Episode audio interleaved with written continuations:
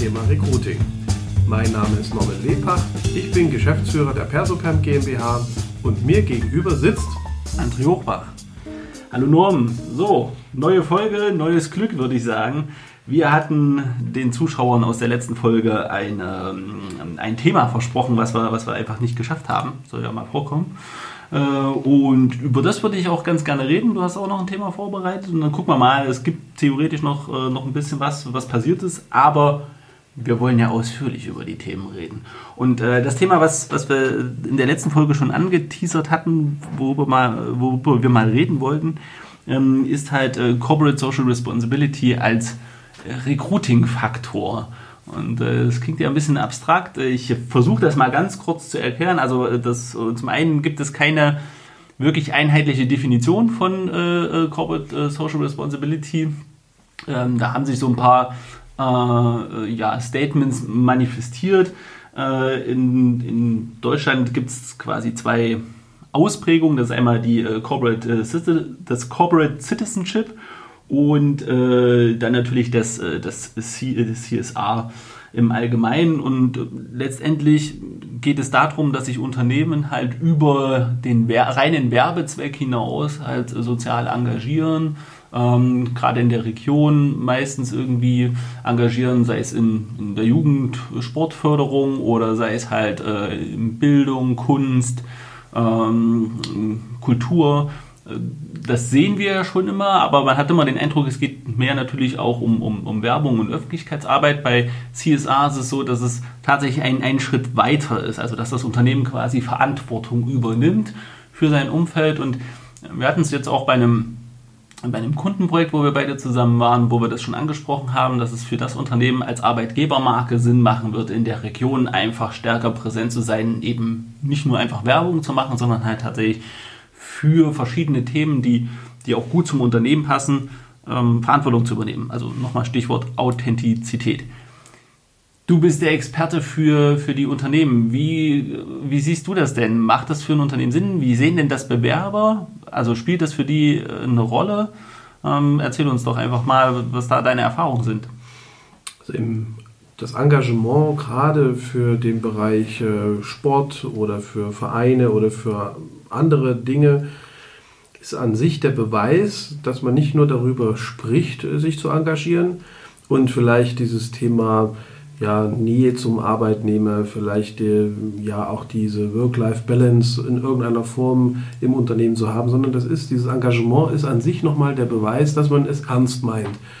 Und damit meine ich nicht nur gegenüber den eigenen Mitarbeitern, denn meistens sind ja viele Mitarbeiter dann auch in dem Verein, zum Beispiel beim Sportverein, äh, selbst äh, engagiert, ähm, sondern ich meine das auch gegenüber anderen, die vielleicht äh, gar nichts mit dem Unternehmen zu tun haben, aber wiederum dann in der Presse lesen oder ja, alleine, wenn die Ergebnisse von einem Punktspiel bekannt gegeben werden, auch merken, ja, da gibt es eine bestimmte, ja, ein bestimmtes Zugehörigkeitsgefühl zu der Region und aber auch zu den Themen, die dieser Verein irgendwie hat. Also ich sehe das nicht nur als reine Werbefläche und Werbebotschaft, wenn man sich engagiert, sondern ähm, man erreicht damit auch Menschen, ja, die man vielleicht sonst nie erreicht hätte, weil einfach das Interessengebiet ja, da äh, ist und man einfach an der Stelle auch merkt, oh, das ist ein Verein, der, ja, der engagiert sich in irgendeiner Form. Mhm. Ähm, nun ist, ich muss das noch vielleicht nochmal von der Definition auch ein bisschen klarer machen. Ne? Also zumindest im wie gesagt, es gibt verschiedenste ähm, Ausgestaltungen ja, von, von, von, von dem, was man darunter versteht. In, in Europa ähm, ist, es, ist es eher so das Konzept, dass es, das, dass es die freiwillige äh, das freiwillige Engagement über halt den Unternehmenszweck hinaus äh, ist.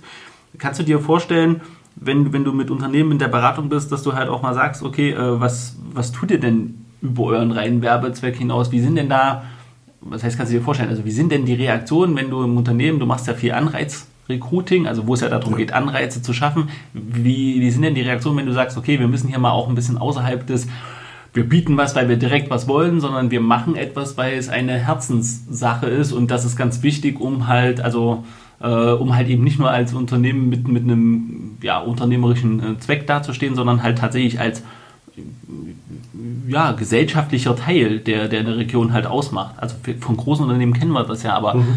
Äh, wie ist denn das so, wenn du sagst, du kommst jetzt in einen mittelständigen Industriebetrieb, der jetzt vielleicht nicht äh, äh, markentechnisch tatsächlich sogar so bekannt ist? Wie erlebst du das? Also erstaunlich häufig ist ein Engagement schon da. Ähm, manchmal im Verborgenen, wo man einfach sagt, ja, da werden, äh, ja, da wird ein Preisgeld gesponsert oder da wird mal ein, eine bestimmte eine Baumaßnahme übernommen. Ähm, ist doch manchmal so, dass man gar nicht darüber spricht, sondern dass das so eine Art Gefallen ist, den man jemandem tut. Und ähm, ich habe so das Gefühl, dass das viel mehr eigentlich auch noch ähm, ja, publik gemacht werden könnte und dass das vielleicht auch äh, passieren sollte mit einem entsprechenden Plan, dass man also das ganz stark auch integriert in seine eigene äh, Kommunikation, dass man eben hier Engagement hat und dass man sich also tatsächlich auch nicht nur begeistert, sondern auch ähm, tatsächlich hier Hilfe anbietet, finanzieller Art oder aber auch vielleicht mit seiner, ja, vielleicht mit seiner äh, Präsenz ähm, auch andere, ich sag jetzt mal, begeistert für diesen Verein eben dann auch zu sponsern oder andere Sachen zu tun. Also es hat ja nicht nur den Einwert, dass man sagt, man stellt irgendwo Plakate oder Bandenwerbung oder was weiß ich was zur Verfügung, sondern es geht, glaube ich, vielmehr darum, auch ein Stück weit Herz dabei zu haben. Und das ist, glaube ich, viel mehr wert, ähm, ja, was, was vielen Vereinen hilft, was vielen ähm, ja, vielen hilft, ähm, die halt jetzt dieses Engagement auch benötigen, um überhaupt ja, diese, diese Tätigkeit überhaupt auch aufrechtzuerhalten. Also das ist mehr als Werbung, es ist wirklich Image, es ist äh, Engagement und es ist natürlich auch ein Stück weit Leidenschaft, die man hier für eine bestimmte Sache aufbringt. Hm. Ich habe mal, äh, damit sich die Hörer vielleicht auch ein bisschen was darunter vorstellen können, weil wir natürlich immer schnell bei dem Beispiel sind, mach einen Sportverein oder ja. ein bisschen Jugendarbeit, das sind immer so die plakativen Sachen. Ich fand ähm, eine Sache, die ich im Internet äh, gesehen habe, ganz interessant, ist auch ein Thüringer äh, Unternehmen, so aus dem, ich sage jetzt mal, Industrie-Technikbereich.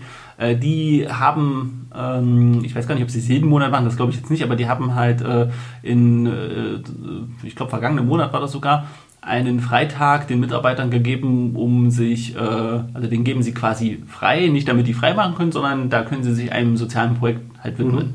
Ähm, wie ist das, wenn du, äh, wenn du bei Unternehmen, die auch, sagen wir mal, eher konservativ äh, sind, äh, bist, wie stoßen denn solche, sagen wir mal, doch eher progressiven Ideen auf, auf Gegenliebe. Also gerade jetzt, wenn man, wenn man sagt, okay, wir haben, wir haben eine HR-Leitung, die ist vielleicht tatsächlich sogar ein bisschen offener äh, für Sachen und dann haben wir vielleicht eine Geschäftsführung. Ähm, das knüpft auch so ein bisschen dann an das zweite Thema an, was wir heute besprechen. Die ist vielleicht so schon etwas älteres Semester, äh, bereitet vielleicht auch gerade schon irgendwie den Wechsel vor. Wie sind die den Themen gegenüber aufgeschlossen? Aufgeschlossen sind sie. Ich kann mich da an den Gespräch erinnern. Ähm, da war der O-Ton, das ist richtig gut, finden wir richtig gut, klappt aber bei uns nicht. Und das, glaube ich, lässt, sich, lässt sich sehr häufig wiederholen, dieses Gespräch, ähm, weil viele dieses Engagement auch ähm, sehr positiv empfinden, dann aber auch feststellen, dass die Zeit nicht ausreicht. Und in den Zeiten, wo händeringend um Mitarbeiter geworben wird, äh, ja, weil die Aufträge da sind, fällt es natürlich schwer, gerade solche Sachen zu vermitteln, dass man sagt, okay, wir machen mal einen Tag frei äh, in der Woche. Welcher Tag ist, das spielt eigentlich gar keine Rolle. Aber es ist, auch, es ist wirklich schwer zu vermitteln, zu sagen, wir engagieren uns jetzt ganz bewusst für, eines, für ein bestimmtes Thema. Und leider bleibt dann auf der anderen Seite die Arbeit liegen. Und äh, das ist so in den Köpfen eigentlich drin, dass man eben hier lieber na, statt 24 Stunden lieber 36 Stunden äh, Tage hätte und da ist die Bereitschaft äh, meistens gar nicht gegeben, weder von der Geschäftsleitung noch vielleicht auch von der Belegschaft, sich noch um einen Tag dann freizuschaufeln, weil die Arbeit vermeintlich liegen bleibt oder danach halt äh, noch mehr ansteht. Ich interpretiere das jetzt aber, dann ist es eher so ein Mentalitätsproblem, dass man, dass man sich das, dass überhaupt dieser Gedankengang dann da ist, da bleibt halt Arbeit liegen, deswegen, deswegen geht es nicht. Also das, ich finde das ja abstrus, weil es geht mhm. ja wirklich darum, dass man eben äh, den Tag halt dafür nimmt und nicht damit aufwiegt, es bleibt dafür was anderes liegen, sondern dass man diesen Tag halt tatsächlich als, also dass dieses Engagement als tja, die Form der Arbeit angesehen wird, äh, die ja. man an dem Tag zu erledigen hat. Also das ist, das ist tatsächlich so, aber das äh, liegt daran, dass die Gespräche, die ich im Moment geführt habe, gerade zum Thema Recruiting, erschienen mir meine Ansprechpartner alle immer sehr gehetzt sehr fokussiert und darauf bedacht, möglichst äh, ein Problem aus der Welt zu schaffen. Und das heißt eigentlich äh, Personal zu finden, um Aufträge abzuarbeiten und um bestehende vielleicht Kundenbeziehungen auch erfolgreich weiter zu behalten, weil man vielleicht gar nicht mehr in der Lage ist, die, ja, die Maschinerie fortzuführen, weil die Aufträge da sind, aber das Personal fehlt. Und da fallen natürlich solche Themen, äh, wo man einfach sagt, okay, wir haben jetzt mal einen Tag, wo wir uns gar nicht mit der Arbeit beschäftigen, sondern ein soziales Projekt eben davon treiben, die fallen dann tatsächlich ein bisschen aus der normalen Norm. Aber ich finde die Idee gut und ich spüre, dass auch viele es gerne mal versuchen würden, aber aus welchen Gründen auch immer es doch manchmal wirklich daran scheitert, dass das Tagesgeschäft äh, ja einen irgendwie einzuholen vermag. Hm. Ja gut, äh, ich glaube, jeder Unternehmer kann das nachvollziehen. Also gerade die unter unseren, unter unseren Zuhörern, die ähm, Unternehmen leiten, werden das nachvollziehen können oder werden verstehen, äh, dass das durchaus ein Problem ist in der Planung. Ähm, aber wenn wir, kommen wir nochmal zurück auf die, ähm, auf die potenziellen Bewerber. Also, äh, weil äh, so schön wie das ist, ne, dass, dass wir was für die Allgemeinheit tun wollen und dass wir sagen, die Unternehmen sollen sich da engagieren, irgendwo steckt da trotzdem ein, ein Zweck dahinter. Und wenn, wenn ich mir jetzt halt vorstelle, es wird ja immer, du hast ja gesagt, die Unternehmen haben ja, sind ja deswegen so gehetzt, weil sie es nicht mehr schaffen, die Aufträge abzuarbeiten. Also wir wissen es selbst auch bei einem, ähm, bei einem Kundenprojekt, wo wir, wo wir zusammen waren, dass die gerne machen würden, aber gar nicht momentan Aufträge ablehnen müssen, weil sie gar nicht das Personal ja. in, in Gänze überhaupt haben. Und wenn sie es dann finden, dann müsste es erst eingearbeitet werden, damit es dann mhm. überhaupt, ne, also das, ich verstehe die Problemlage. Aber macht es halt nicht, ähm, macht es halt nicht Sinn für einen Bewerber, also um für einen Bewerber attraktiv zu sein, halt trotzdem diese Zeit zu investieren. Also ist das nicht halt so, ein bisschen, wenn wir es nicht machen, finden wir natürlich auch schlechter neue. Also ich will jetzt nicht sagen, dass das das Ultra-Instrument ist, um jetzt mal eben schnell 20 äh, Vakanzen zu besetzen, aber äh, macht es halt nicht Sinn zu sagen, wir müssen uns trotzdem dort engagieren, wir müssen das Stückchen mehr als Unternehmen geben, im Rahmen dessen, was man auch immer kann? Doch, es ist ja, wir haben das ja schon einige Male auch besprochen, dass es die Puzzleteile in, an sich sind. Also nicht ein Instrument, was letztendlich einen Bewerber überzeugt, sondern viele Instrumente. Und da zählt wahrscheinlich das Engagement auch mit zu einem entscheidenden Instrument ich möchte es auch mal äh, so sagen, man, man hat ja immer sonst über Themen zu sprechen, die da heißen, äh, unser neues Produkt kann das noch besser, was es vorher vielleicht schon konnte. Im Vergleich zum Wettbewerb ist es schneller, besser, günstiger. Und ähm, über dieses Engagement hat man auch mal ein paar andere Themen, über die man berichten kann. Also das heißt nicht nur, dass es ähm, vielleicht ähm, für den Bewerber interessant ist, sondern ich spreche auch mal ganz besonders auch den Vertrieb an äh, man erreicht Menschen mit Botschaften, ähm, die also wirklich da auch von einer anderen Richtung herkommen. Und ich glaube, das ist interessant. Ähm, wenn du mich fragst, ist das jetzt für den Bewerber entscheidend, bin ich ein bisschen vorsichtiger. Ich sage, das ist ein Puzzleteil, ein Baustein. Ähm, wenn man es nicht macht, dann wird es der Bewerber nicht vermissen, weil er es gar nicht erwartet. Wenn man es aber macht, dann ist es tatsächlich schon so ein Aha-Effekt und sagt, oh, hätte ich nicht gedacht, dass die eben hier zum Beispiel vielleicht sich gerade auch für junge Menschen interessieren und für junge, äh, ja, für Kinder äh, besonders äh, Engagement zeigen. Da fällt mir, ich muss, ich muss, du siehst ja schon, ich muss ja schon schmunzeln. Da fällt mir tatsächlich ein schöner Vergleich ein, weil du gesagt hast, ne, äh, der Bewerber, äh, dem fällt es vielleicht gar nicht auf, weil er es erstmal nicht vermisst.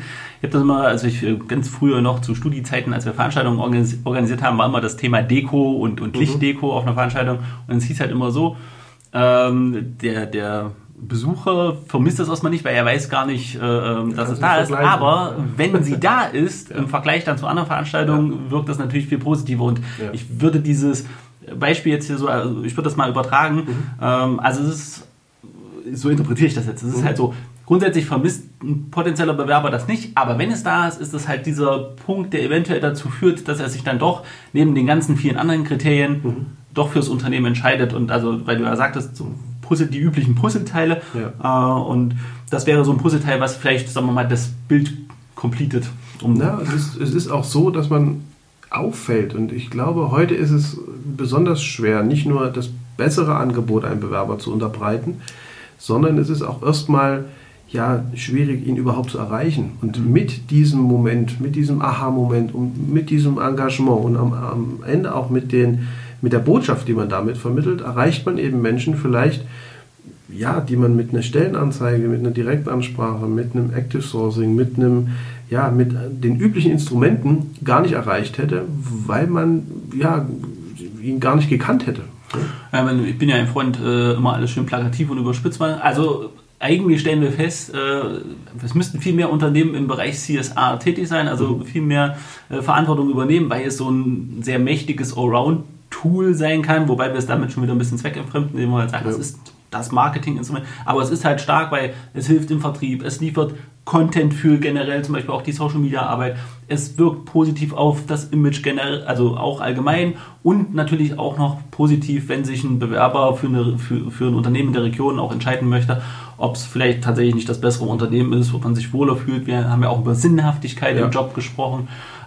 Okay, ich würde das tatsächlich vielleicht auch einfach so stehen lassen, weil wir haben ja noch ein äh, wie ich finde, sehr cooles äh, Thema. Und ähm, wir werden jetzt gleich einen ein, ein Spot von Funk einspielen. Die mögen uns verzeihen, werden den auch in Gänze, werden wir den einspielen, weil ähm, wir den ganz großartig fanden.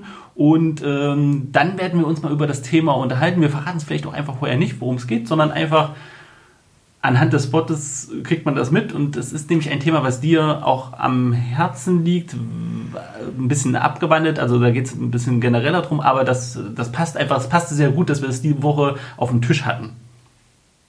Mein Vater hat gesagt, hast du äh, Lust auf die Firma? Und ich habe gesagt, nee. Ja, und das war's. Es kommt halt immer wieder noch vor, dass die Mitarbeiter ihn dann als Chef betiteln. Er war 15 Jahre lang der Chef, jetzt bin ich es es ist schon sehr schwierig, äh, sich da zwischen seinen eigenen Wünschen und den Wünschen seiner Eltern zu entscheiden. Ich möchte eigentlich einfach nur arbeiten. Ich möchte nicht die Verantwortung für alles tragen. Wenn man das Ding an die Wand fährt, muss man sich im Klaren sein, dass da vielleicht noch ja, andere Leute mit ähm, dran kaputt gehen. Den Familienbetrieb übernehmen oder nach der Schule machen, worauf man selber Bock hat? Diese Frage beschäftigt richtig viele Unternehmerkinder und ganz schön schwierig, immer zwischen den eigenen Wünschen und den Erwartungen der Eltern hin und her gerissen zu sein. Ich musste halt abwägen, ob ich meine äh, eigene Familie ernähren möchte oder meine Eltern glücklich machen möchte. Da war die Sache für mich klar. Es war immer für meine Eltern von Anfang an klar, dass ich dann irgendwann den Betrieb übernehmen werde. Aber so richtig darüber gesprochen wurde nicht. Und tatsächlich denkt man wahrscheinlich da als Kind, ach, du musst irgendwie für deine Eltern da sein, du musst deine Eltern stärken.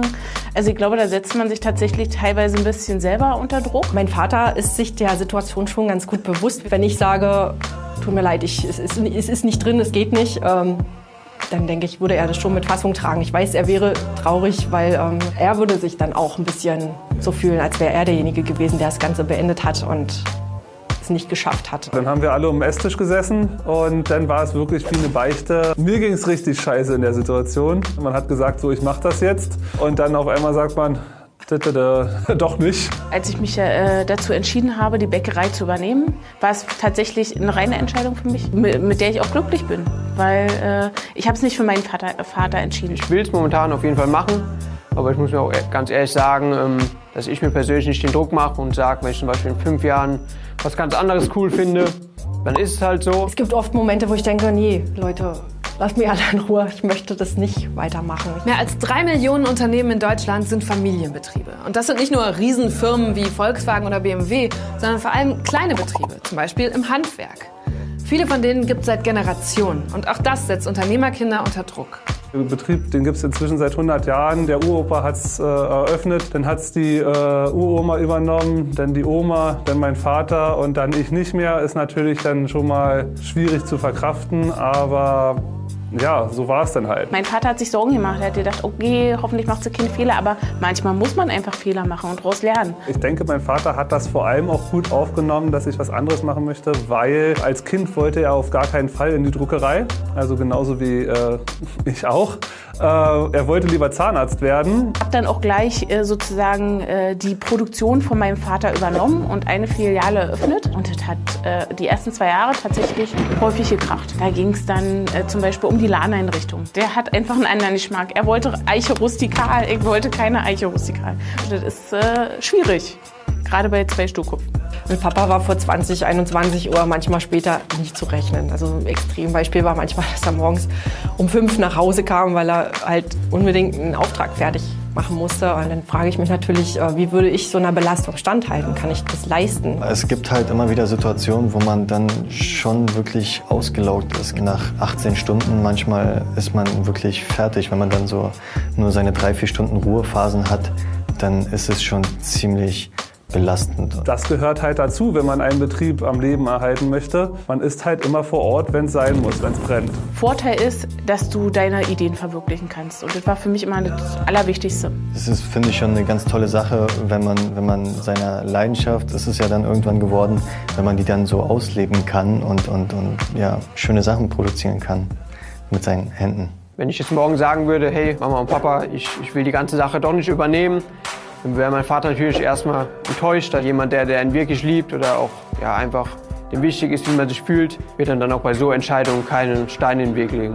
Wenn meine Tochter irgendwann zu mir kommen sollte und sagen würde, sie will den Laden übernehmen, dann würde ich sagen, eher raten, dass sie was anderes machen sollte. An alle Handwerker dieser Welt, die, die sich wünschen, dass ihr Kind die, äh, die Firma übernimmt, einfach vorher mal fragen, was wünschen sie sich denn? Vielleicht ist auch in der, im Betrieb Platz an einer anderen Stelle für sein Kind. Ja, wir werden den Clip, äh, den es gerade zu hören gab, werden wir auch das Video verlinken in, in der Podcast-Beschreibung, kann dann jeder ähm, bei Funk selber anschauen. Ähm, Nochmal herzlichen Dank an die Kollegen von Funk. Ähm, Norm, das Thema äh, quasi un über Unternehmensübergabe, Unternehmensnachfolge, ähm, das ist ja ein Thema, was dich schon eine ganze Zeit beschäftigt. Ähm, wir hatten es auch immer mal so ein bisschen angerissen. Die Gelegenheit, richtig drüber zu reden, hat man noch nicht. Ähm, jetzt hat sich das einfach angeboten, weil wir, weil wir, als wir auf das Video gestoßen sind, halt intensiv drüber gesprochen haben weil die Perspektive hier eine sehr interessant ist, nämlich die, die Nachfolge natürlich als, als, als Kind, deine Aufgabe beginnt ja dann, wenn das Kind tatsächlich sagt, oh Papa, ich möchte es nicht übernehmen, wir müssen jemanden suchen, der es macht. Und ähm, ich würde dich einfach mal zu dem Thema ein bisschen referieren lassen. Mhm. Du hast ja auch ein bisschen was ähm, rausgesucht und wie gesagt, ist ja dein Steckenpferd gerade. Also ich kann das vielleicht noch ein bisschen erweitern. Es ist insofern auch ein Steckenpferd von mir, weil ich aus einer Unternehmerfamilie komme und auch dieses Thema nicht ganz an mir vorbeigegangen ist und ich natürlich auch die, na, die Gedanken, die vielleicht hier auch im, äh, in dem Beitrag äh, genannten Personen, die sind auch schon mal durch meinen Kopf geflogen. Und man muss ganz klar sagen, immer weniger ähm, Familien, ähm, Unternehmen finden einen Nachfolger in der eigenen Familie. Das liegt einfach daran, dass sich bestimmte Interessen anders entwickelt haben. Das liegt vielleicht auch ein bisschen daran, dass, wie hier in dem Beitrag erwähnt, man vielleicht nicht mehr ja, 10, 15, 18 Stunden arbeiten möchte am Tag. Und das liegt vielleicht auch daran, dass man die Verantwortung äh, nicht bereit ist zu übernehmen.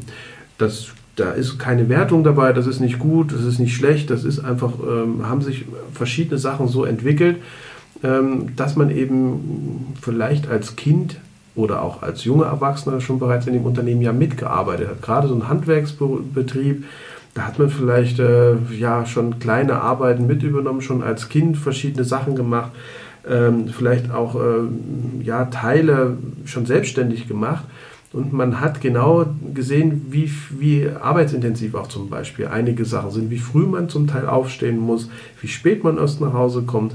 Äh, wie dramatisch auch bestimmte Einschnitte äh, auf das Privatleben auch sich auswirken. Und das kann dazu führen, dass eben wirklich man sagt, man findet keinen Nachfolger unter, also in der, in der eigenen Familie. Und ich möchte es vielleicht auch noch erwähnen, wir leben jetzt in Zeiten, die sind ganz positiv für die Unternehmer, sicherlich nicht für jeden, aber für viele. Und es gab aber auch andere Zeiten, wo man um jeden Auftrag gebettelt hat. Und ähm, auch diese Zeiten sind bei vielen Familienmitgliedern, bei Kindern eben ja in der Erinnerung. Und ähm, das sind nicht immer nur schöne Zeiten gewesen. Und da sind viele Tränen auch vielleicht geflossen. Und es ist nicht immer so, dieses sichere, der sichere Hafen ist nicht immer das Unternehmen. Und das Unternehmertum hat eben nicht nur schöne, sondern eben auch ein paar nicht ganz so schöne Seiten. Und ähm, das muss man eben ja, bewerten und wenn man eben auch in der Familie signalisiert, dass die Aufgabe mit Stress verbunden ist, dass man die Eltern vielleicht wenig sieht ähm, und dass diese Familie, also die Firmeninhaber sich vielleicht gar nicht so wohlfühlen in ihrer Rolle, dann wird es schwer, so einen Betrieb auch zu übergeben. Es ist sicherlich immer der Punkt, wenn man äh, ja, die Kinder eben, ich sag jetzt mal, positiv, äh, ja, dass die positiven Seiten in der Familie transportiert werden, dass man einfach sagt, okay, man kann sich verwirklichen oder man kann verschiedene Sachen einfach hier machen und man fühlt sich vielleicht auch als Pionier ganz wohl, dann glaube ich, äh, ist es auch leichter, ein Unternehmen abzugeben. Aber ich denke, es ist einfach, äh, ja, gerade in so einem Familienbetrieb, schwierig mit den Eltern eben auch äh, diese Kommunikation, was hier auch ein bisschen äh, ja, sich angehört hat oder rauszuhören war, dass man einfach gesagt hat, ja, es ist ein, eine schwierige Entscheidung zu treffen. Und zwar nicht nur die rationale Entscheidung, sondern da spielen eben auch Gefühle eine große Rolle. Hm. Ich habe äh, ganz konkret drei Sachen, die mir da auch im, im Gedächtnis von dem Beitrag äh, geblieben sind. Äh, das eine sind A, die unterschiedlichen Vorstellungen, die man mhm. gerade dann bei diesem Generationswechsel auch ha hat. Ja. Ne? Äh, dann das nächste, man muss auch führen wollen und können, wobei der Begriff führen ja auch immer, finde ich, äh, schon so ein bisschen schwierig ist, aber man muss, man muss einfach diese Verantwortung übernehmen wollen. Ja. Ne? Und ähm, das das dritte, was mir aufgefallen ist, oder was halt, äh, was jetzt auch von dem, was du gesagt hast, immer mitschwingt, ist, ja, wir haben ja auch in Deutschland durchaus so ein kleines Gründerproblem. Also nicht mal nur die, mhm. die äh, Übernahme, sondern es müssen ja Leute auch den Willen haben, als Unternehmer tätig zu sein. Und wenn ja. ich so einen Betrieb dann übernehmen soll, ob das jetzt von der Familie ist oder ob ich halt als mhm. Fremder reinkomme, ähm, wir du hast das schon so angedeutet. Es ist nämlich gar nicht so einfach, Unternehmer zu sein. Ne? Und wir haben ja so, so ein, sehr schwieriges Bild. Es ist grundsätzlich immer der erfolgreiche, ausbeuterische Unternehmer. Also um das jetzt auch wieder überspitzt zu sagen. Und ich glaube, da rauszuhören, was du erzählt hast und auch was in dem Beitrag zu hören war, ähm, dass das bei vielen ja auch nochmal äh, so eine Rolle spielt, dass sie, dass sie eben genau diese Position auch gar nicht einnehmen wollen. Da geht es auch ein bisschen um, um Sicherheit, da geht es darum, dass die Familie tatsächlich vielleicht im Vordergrund steht und das Einkommen als Unternehmer übrigens ja auch nicht immer gesichert ist. Also das war, war ja auch so ein ganz, so, so mhm. fast schon nebenbei in dem Beitrag zu hören. Wie, wie schätzt du das denn ein? Wie gehst du denn zum Beispiel vor, wenn jetzt ein Unternehmer halt feststellt, okay, mein Kind möchte nicht das Unternehmer oder äh, grundsätzlich vielleicht hat der Unternehmer auch keine Kinder. Ähm, wie, wie ist denn da der Prozess? Erzähl mal. Also, also der Prozess ist an sich ähnlich wie bei einer Besetzung von einer Stelle, die wir im Unternehmen also besetzen sollen im Angestelltenverhältnis, weil zunächst ist an sich ein Briefing notwendig, dass man erstmal schaut, was ist das überhaupt für eine Person, die gesucht wird. Ähm, wir gehen an die Projekte immer sehr diplomatisch, sehr vertrauensvoll heran, weil gerade wenn eine Übergabe oder eine Übernahme ansteht, ist es ja so, dass man vielleicht auch nicht ja, der Unternehmer möchte vielleicht nicht, dass der Konkurrent davon gleich äh, erfährt, dass man ja eventuell auch darüber nachdenkt, das Geschäft aufzugeben. Das sind immer so, ich nenne das jetzt mal, sind Störfaktoren vielleicht für eine bestehende Geschäftsbeziehung, wo sich auch Lieferanten mit einmal die Frage stellen, na, können wir die Konditionen überhaupt noch halten? Wie sieht das langfristig aus? Ähm, oder auch Kunden sagen, naja, wir schauen uns vielleicht mal nach einem Alternativlieferanten äh, um. Deswegen gibt es häufig die Situation, dass man einfach sagt, ich mache das jetzt noch gar nicht so transparent, mhm. diese Übergabe und Übernahme. Und auf der anderen Seite ist eben die Gefahr, dass man, wenn man es aber niemandem sagt, ja, wird man niemanden finden. Ne? Und insofern. Es ist ja auch ein schwieriges Signal für die eigenen Mitarbeiter. Ja, ja. Ne, wenn die so in der Luft hängen oder auch gerade wenn man ja trotzdem im Wachstum ist und eigentlich ja. neue sucht und aber zeitgleich äh, überlegt man, das, das eigene Geschäft aufzugeben. Ja. Ähm, glaubst du tatsächlich, dass, ähm, dass die Unternehmer, wenn wir jetzt das auf den Thüringer Markt mal äh, beziehen, dass die Unternehmer hier noch Ängste haben, das, äh, sagen wir mal, etwas aktiver anzugehen? Ich würde das nicht mit Ängsten bezeichnen. Ich würde einfach, es ist manchmal eine Strategie notwendig. Wie geht man vor? Wann sagt man wem was? Es gibt ja auch sehr erfolgreiche Übernahmen und Übergaben, also wo man einfach auch sagt, vielleicht hat jemand sogar in den eigenen Mitarbeiterstamm äh, Interesse, das Unternehmen fortzuführen.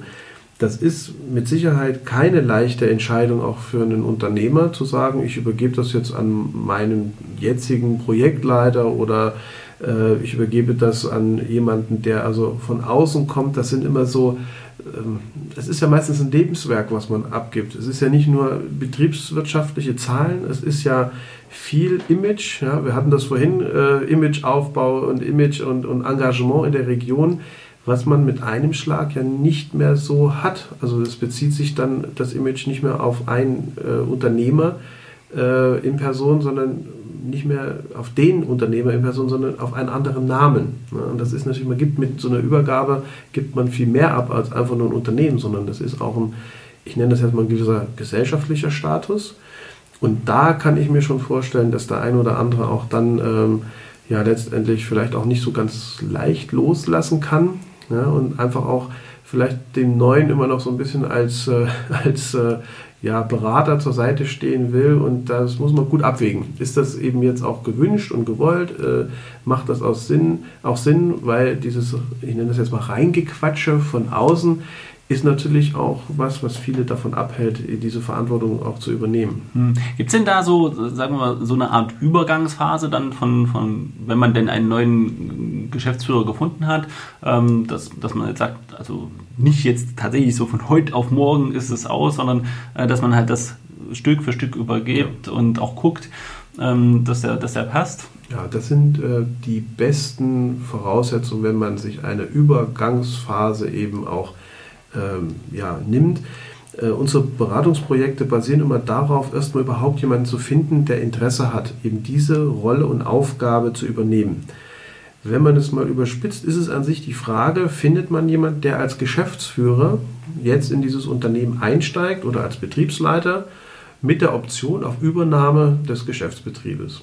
Und das hört sich ganz anders an, als wenn man von vornherein sagt, wir suchen einen Unternehmensnachfolger weil wir eine ganz andere Gruppe von Menschen ansprechen, und zwar die, die sich noch gar nicht mit dem, mit dem Übernahme von, von, von einem Unternehmen beschäftigt haben.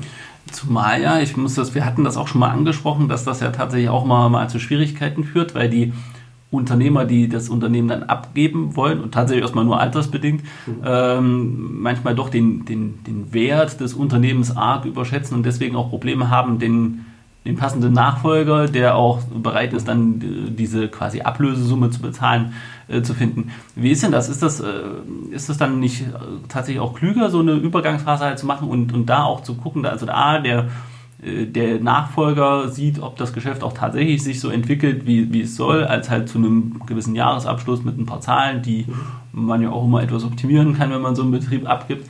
Ähm, wie wie geht ihr da auf die Suche? Also wie spricht man, wie spricht man denn diese Leute an? Es ist ja was, ist für, aus meiner Perspektive, jetzt, wenn ich mir das so vorstelle, ist ja was anderes, als wenn ich jetzt halt zum Beispiel einfach nur einen, einen Werksleiter für ein Werk suche, als wenn ich halt jemanden suche, der tatsächlich natürlich auch dann ein finanzielles Risiko ja. äh, tragen muss.